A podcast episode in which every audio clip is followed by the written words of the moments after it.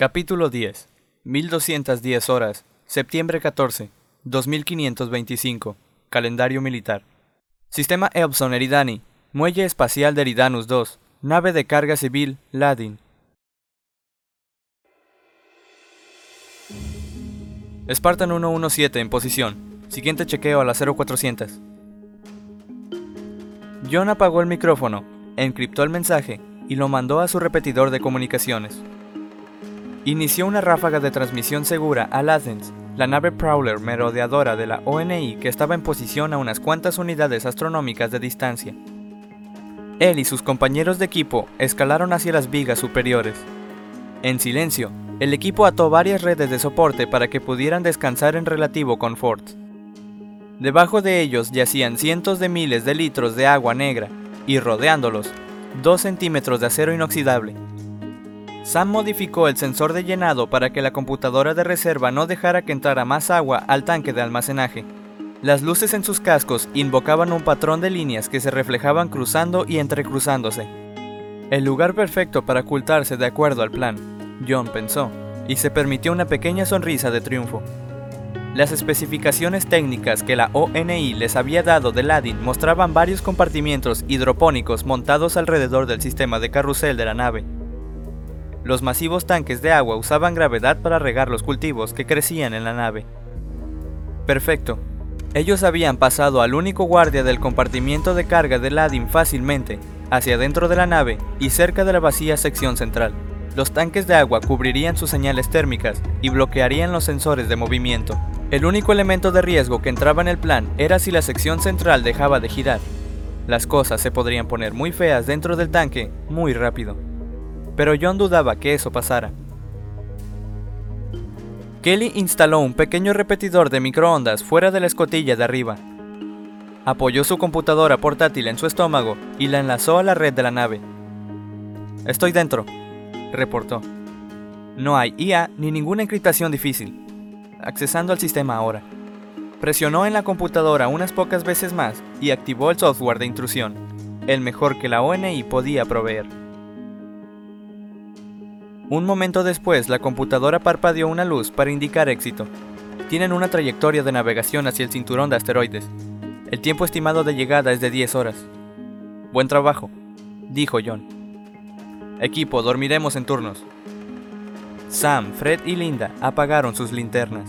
El tanque vibró mientras los motores de Ladin se encendían. El agua se inclinó mientras aceleraban alejándose de la estación portuaria orbital. John recordó Eridanus 2, Vagamente recordó que alguna vez había sido su casa.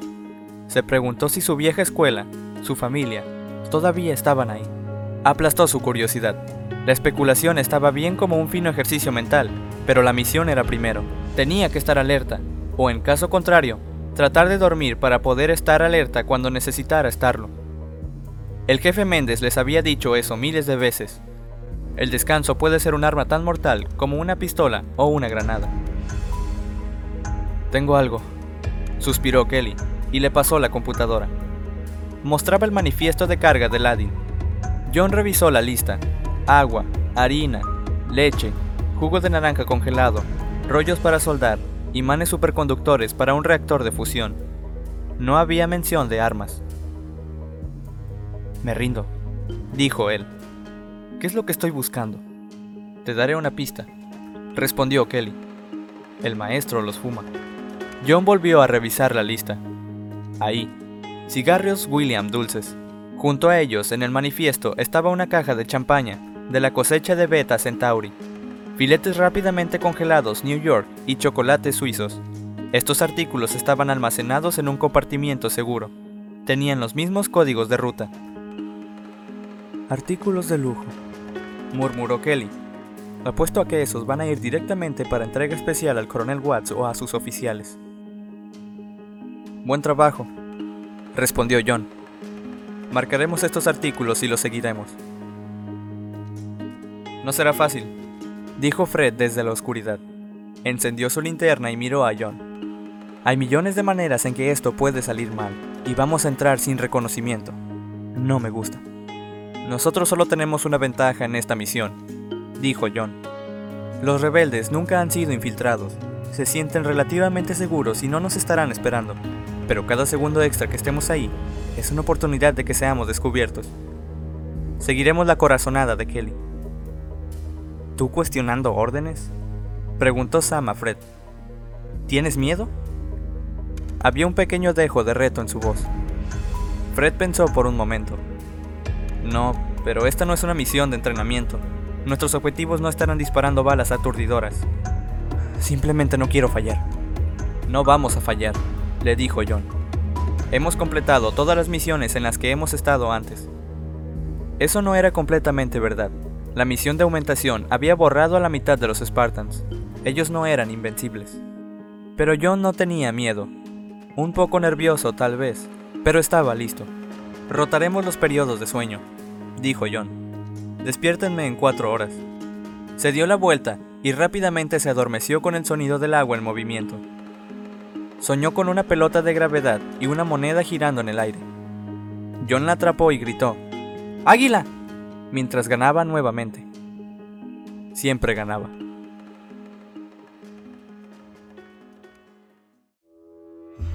Kelly empujó el hombro de John y él se despertó instantáneamente, su mano en su rifle de asalto. Estamos frenando, susurró ella y apuntó su luz hacia el agua de abajo. El líquido se inclinó unos 20 grados. Apaguen las luces, ordenó John. Quedaron inmersos en completa oscuridad. Abrió un poco la escotilla y serpenteó la sonda de fibra óptica enlazada a su casco a través de la abertura. No había nadie. Escalaron hacia afuera y bajaron con una cuerda por la parte de atrás del tanque de 10 metros de alto. Se vistieron con sus monos manchados de grasa y se quitaron los cascos. Los trajes negros se veían un poco abultados debajo de las ropas de trabajo, pero el disfraz podía pasar por una rápida inspección. Con sus armas y equipo en bolsas de lona, pasarían como tripulación a cierta distancia. Se arrastraron por un corredor desierto y hacia dentro de la bahía de carga. Escucharon un millón de pequeños sonidos metálicos mientras la gravedad hacía efecto en la nave. El Adin debía de estar acoplándose a una estación o asteroide giratorio. La bahía de carga era una habitación enorme, repleta hasta el techo con barriles y cajas de madera. Había enormes tanques de aceite, Robots elevadores automáticos se escurrían entre las hileras, revisando artículos que podrían haberse aflojado en el tránsito. Hubo un enorme clank mientras la abrazadera de acoplamiento tomaba a la nave. Los cigarros están por acá, susurró Kelly. Ella consultó su computadora, luego la volvió a meter en su bolsillo. Se movían, aferrándose a las sombras. Se detenían cada pocos metros, escuchaban y se aseguraban de que sus campos de fuego estuvieran despejados. Kelly levantó su mano e hizo un puño. Apuntó a una escotilla asegurada en el lado de estribor de la bodega. John señaló a Fred y a Kelly y les hizo un movimiento para que avanzaran. Fred usó su equipo para quitar el seguro y se abrió rápidamente. Entraron y cerraron tras ellos. John, Sam y Linda esperaron. Hubo un movimiento rápido y los Spartans levantaron sus armas a posición de fuego. Un robot elevador pasó por un pasillo adyacente. Las masivas puertas de popa de la bodega de carga se abrieron con un silbido. La luz entró a la bodega. Una docena de trabajadores del puerto vestidos en sus monos entraron. John tomó con más fuerza su MA-2B. Un hombre miró hacia el pasillo en el que estaban agachados en las sombras. Él se detuvo, hizo una pausa. John levantó su arma lentamente, sus manos firmes, y apuntó al pecho del hombre. Siempre disparen al centro de la masa, Méndez les había gritado durante el entrenamiento con armas. El hombre se detuvo, estiró su espalda y continuó moviéndose, silbando calladamente para sí mismo. Fred y Kelly regresaron, y Kelly abrió y cerró su mano, con la palma hacia afuera. Había colocado el marcador. John tomó su casco de la bolsa de lona y se lo puso. Envió una señal al marcador de navegación y vio un triángulo azul parpadear una vez en la pantalla de su monitor levantó el pulgar a Kelly y se quitó el casco. Guardó su casco y su MA-2B y señaló al resto del equipo para que hiciera lo mismo. Casualmente caminaron hacia afuera por la popa del almacén de carga y hacia dentro de la base rebelde. La bahía de acoplamiento había sido excavada en la roca sólida. El techo se extendía un kilómetro de alto. Brillantes luces arriba iluminaban el lugar efectivamente. Se veían como pequeños soles en el cielo. Había cientos de naves estacionadas dentro de la caverna. Pequeñas naves sencillas, corbetas de clase Mako e incluso naves Pelican de descarga, capturados del UNSC. Cada nave era sostenida por enormes grúas que viajaban en caminos de rieles. Los rieles se dirigían a una serie de enormes esclusas de aire. Así es como el Adin debe haber entrado. Había gente por todos lados. Trabajadores y hombres en impecables uniformes blancos. El primer instinto de John fue buscar dónde cubrirse. Cada uno de ellos era una amenaza en potencia. Deseaba tener un arma en su mano. Él mantuvo la calma y caminó entre estos extraños. Tenía que poner el buen ejemplo para su equipo. Si su reciente encuentro con los ODST en el gimnasio del Atlas había sido alguna indicación, sabía que su equipo no interactuaría bien con los nativos. John se abrió paso entre los trabajadores del puerto y vehículos robóticos llenos de carga y personas vendiendo carne asada en palitos. Caminó hacia una serie de puertas dobles instaladas en la parte lejana de la pared de roca, marcada Regaderas Públicas. Empujó las puertas y entró sin mirar atrás. El lugar estaba casi vacío. Un hombre estaba cantando en la regadera y había dos oficiales rebeldes desvistiéndose cerca del expendedor de toallas. John condujo a su equipo a la esquina más distante del cuarto de casilleros y se sentó en una de las bancas. Linda se sentó con su espalda hacia él, en deber de vigilancia. Hasta ahora todo va bien, susurró John. Esta será nuestra posición de retirada si todo se derrumba y quedamos separados. Sama sintió. Muy bien, tenemos una pista de cómo encontrar al coronel. ¿Alguien tiene una idea de cómo salir de esta roca una vez que lo tomemos? ¿De vuelta al tanque de agua de Ladin? Muy lento, dijo Kelly. Tenemos que asumir que cuando el coronel Waltz desaparezca, su gente va a estar buscándolo. Había un Pelican en el puerto, dijo John. Lo tomaremos. Ahora tenemos que idear cómo operar las grúas y las esclusas de aire. Sam levantó su paquete de explosivos. Yo sé la manera justa de cómo tocar en la puerta de esas esclusas. No se preocupen. Sam hacía sonar su pie izquierdo. Solo lo hacía cuando estaba dispuesto a moverse. Las manos de Fred estaban cerradas en puños. Podía estar un poco nervioso, pero lo tenía bajo control. Kelly bostezó y Linda estaba sentada absolutamente quieta. Estaban listos. John tomó su casco, se lo puso y comprobó el marcador de navegación. Orientaron 320, dijo él. Están moviéndose. Levantó su equipo. Y nosotros también. Ellos dejaron las regaderas y caminaron por el puerto. Pasaron por unas masivas puertas elevadas dentro de la ciudad. Esta parte del asteroide parecía como un cañón excavado dentro de la roca. John apenas podía ver el techo sobre su cabeza. Había rascacielos y edificios de apartamentos, fábricas, incluso un pequeño hospital. John se deslizó dentro de un callejón, se puso el casco y comprobó el marcador de navegación azul. Se sobreponía sobre un vehículo de carga que silenciosamente iba calle abajo. Había guardias armados montados en la parte de atrás.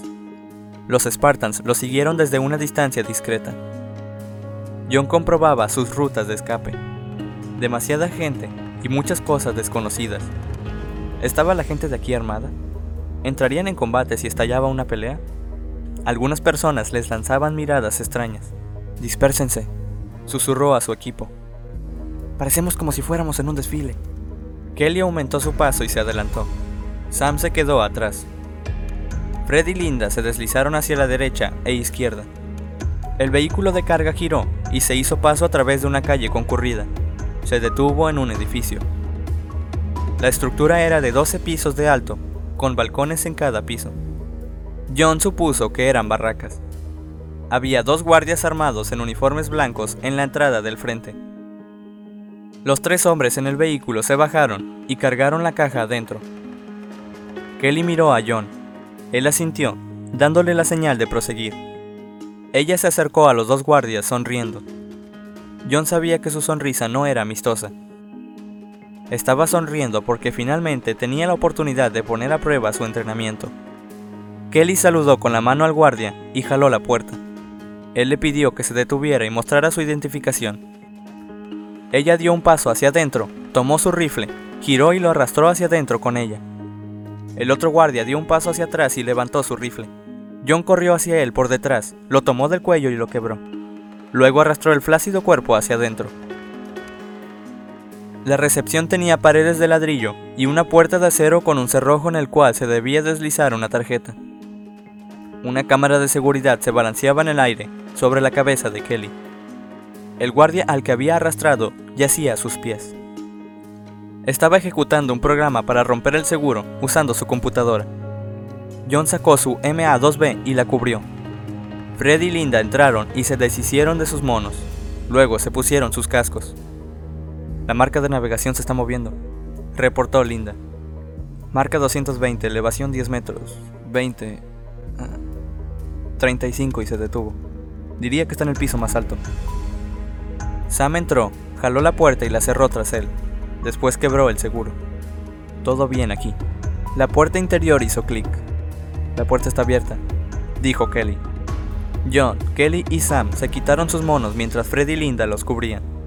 John activó los detectores termales y de movimiento en su casco. La retícula brilló mientras levantaba su MA2B.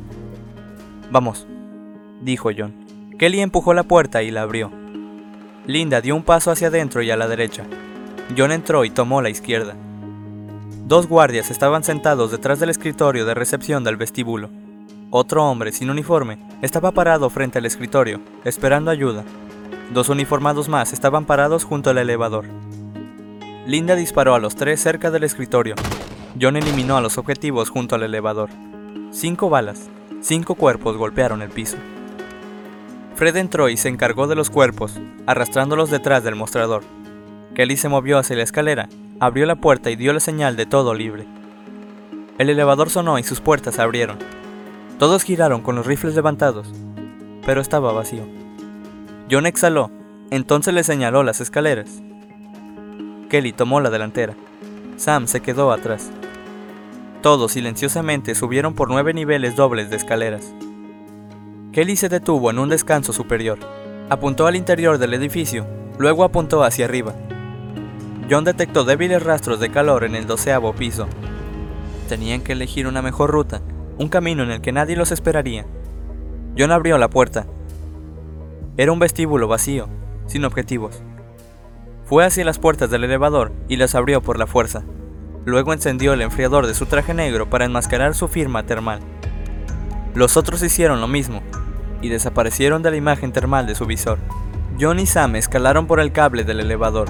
John miró hacia abajo, una caída de 30 metros en la oscuridad. Podría sobrevivir a esa caída. Sus huesos no se quebrarían, pero habría daños internos, y ciertamente comprometería la misión. Apretó su agarre en el cable y no volvió a ver hacia abajo. Cuando habían escalado los últimos tres pisos, se aferraron a las esquinas cerca de las puertas cerradas del elevador. Kelly y Fred subieron por el cable tras ellos. Ellos se anclaron en las esquinas lejanas para sobreponer sus campos de fuego. Linda fue la última. Ella subió lo más lejos que pudo, enganchó su pie en una brazadera cruzada y se colgó de cabeza. John subió tres dedos, dos, luego uno, y entonces él y Sam silenciosamente jalaron las puertas del elevador. Había cinco guardias parados en la habitación. Usaban armadura corporal ligera, cascos y cargaban rifles de modelo viejo, HMG-38. Dos de ellos giraron. Kelly, Fred y Linda abrieron fuego. Los paneles de madera detrás de los guardias quedaron marcados con agujeros de balas y salpicados de sangre. El equipo se deslizó dentro de la habitación, moviéndose rápida y silenciosamente. Sam se encargó de las armas de los guardias.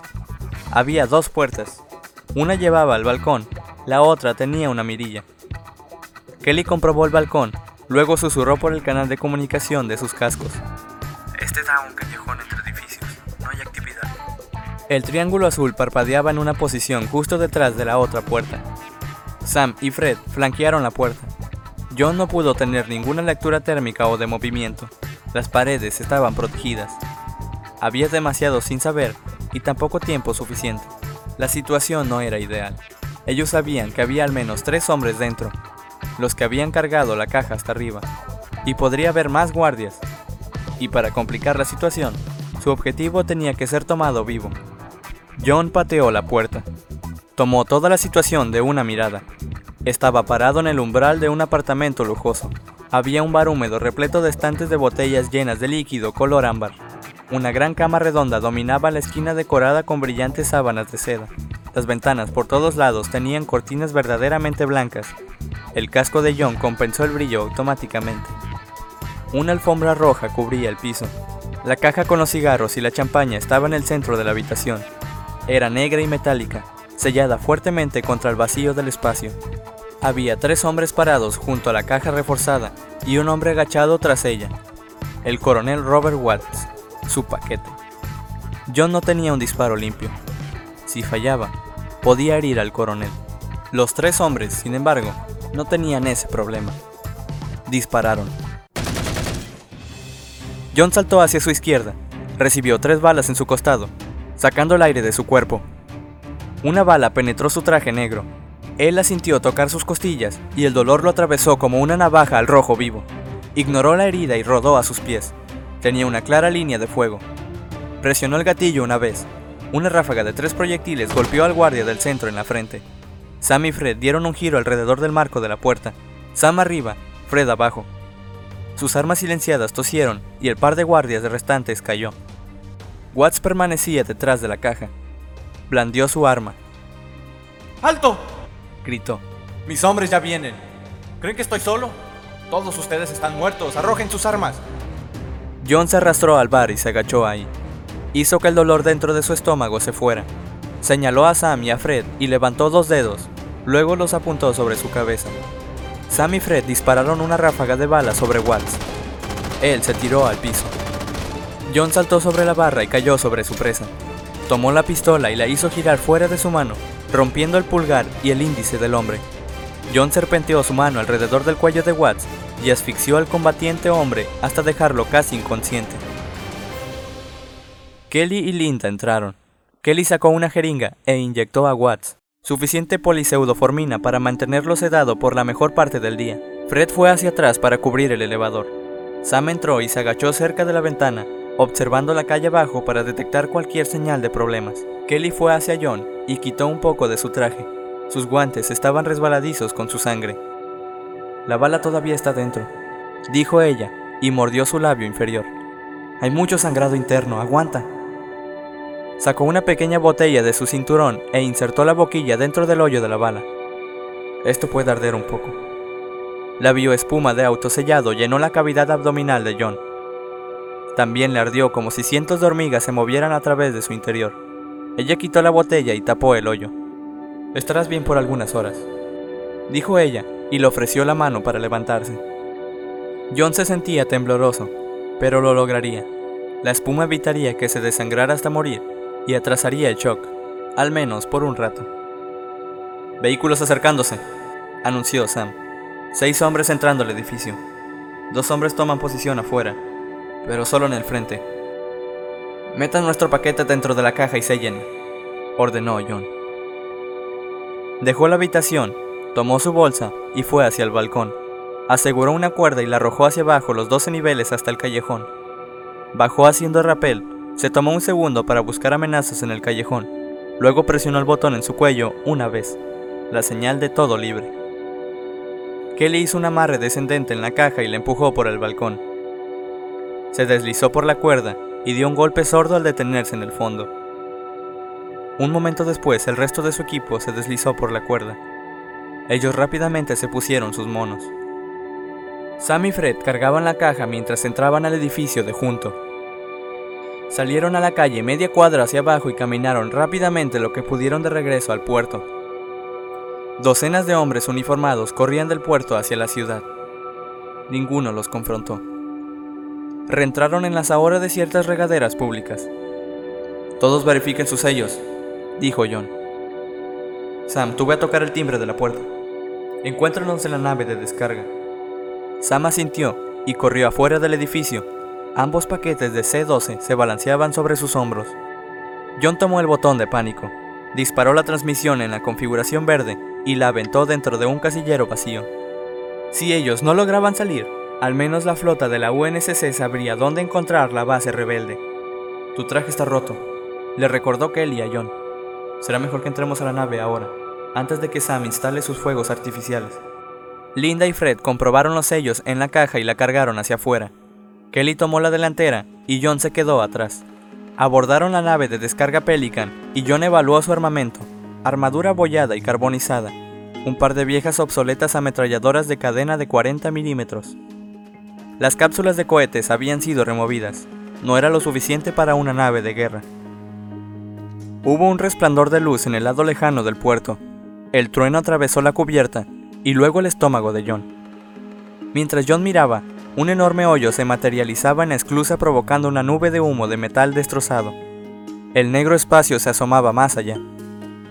Con un rugido que lastimaba los oídos, la atmósfera del puerto abruptamente se transformó en un huracán.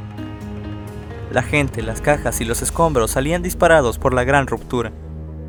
John se movió hacia dentro de la nave de descarga y se preparó para sellar la escotilla principal. Él miró mientras las puertas de emergencia descendían sobre la esclusa rota. Hubo una segunda explosión y la puerta descendiente se detuvo y luego cayó estrepitosamente en la cubierta, aplastando un buque de transporte ligero. Detrás de ellos, las grandes puertas de la bahía se cerraron, sellando los puertos fuera de la ciudad.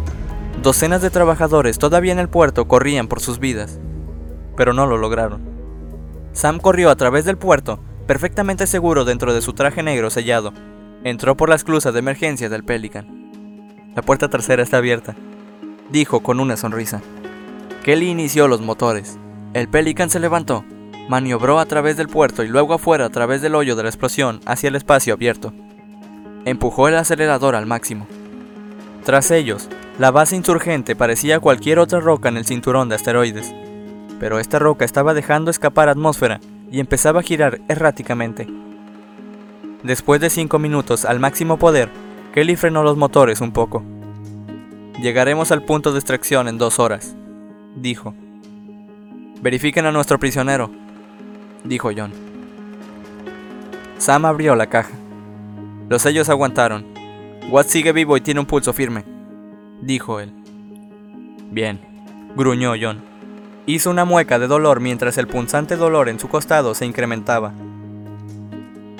¿Algo te está molestando? Preguntó Kelly. ¿Cómo está la bioespuma? Está bien, dijo él sin siquiera mirar el hoyo en su costado. Saldré de esta. Sabía que debía sentirse eufórico, pero en lugar de eso simplemente se sentía cansado. Había algo que no podía digerir acerca de la operación. Se preguntó sobre todos los trabajos del puerto y los civiles que murieron ahí. Ninguno de ellos eran objetivos designados, y aún así, ¿no eran rebeldes todos en ese asteroide? Por otro lado, era como el jefe había dicho. Había seguido sus órdenes, completado su misión y sacado a su gente viva. ¿Qué más quería? John llevó sus dudas de regreso a la parte profunda de su mente. Nada está mal, dijo él, y presionó el hombro de Kelly. John sonrió. ¿Qué es lo que puede estar mal? Nosotros ganamos.